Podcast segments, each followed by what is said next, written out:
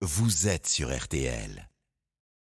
Coupe du Monde 2022, le penalty de Bouafsi. Ah oui, bonjour Mohamed. Bonjour Amandine, bonjour. Bonjour Mohamed. Dans votre penalty aujourd'hui, Cristiano Ronaldo qui a battu le Ghana hier avec son équipe euh, du Portugal et qui est passé par toutes les émotions dans ce match à l'image de sa saison.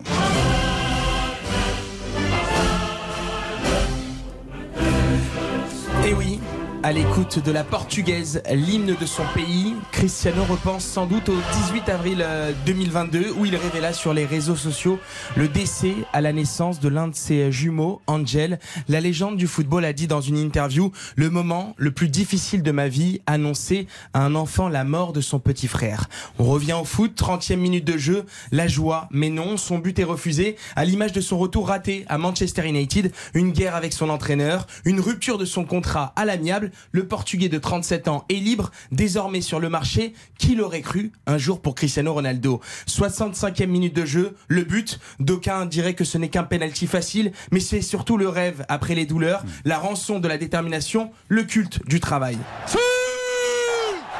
Une célébration magique, un but historique, un joueur unique. Cristiano Ronaldo devient le premier footballeur de l'histoire à marquer lors de cinq Coupes du Monde différentes. CR7, comme on le surnomme, dépasse donc l'autre légende, le Brésilien Pelé. Coup de sifflet final, comme un certain Luis Figo en 2006 qui l'avait relevé après la défaite en demi-finale face aux Bleus de Zidane. Cristiano remobilise ses coéquipiers. Il a un seul objectif, aller chercher son premier but en phase à élimination directe afin de permettre au Portugal d'aller chercher sa première Coupe du Monde. On peut réécouter le cri de Ronaldo à chaque fois qu'il fait.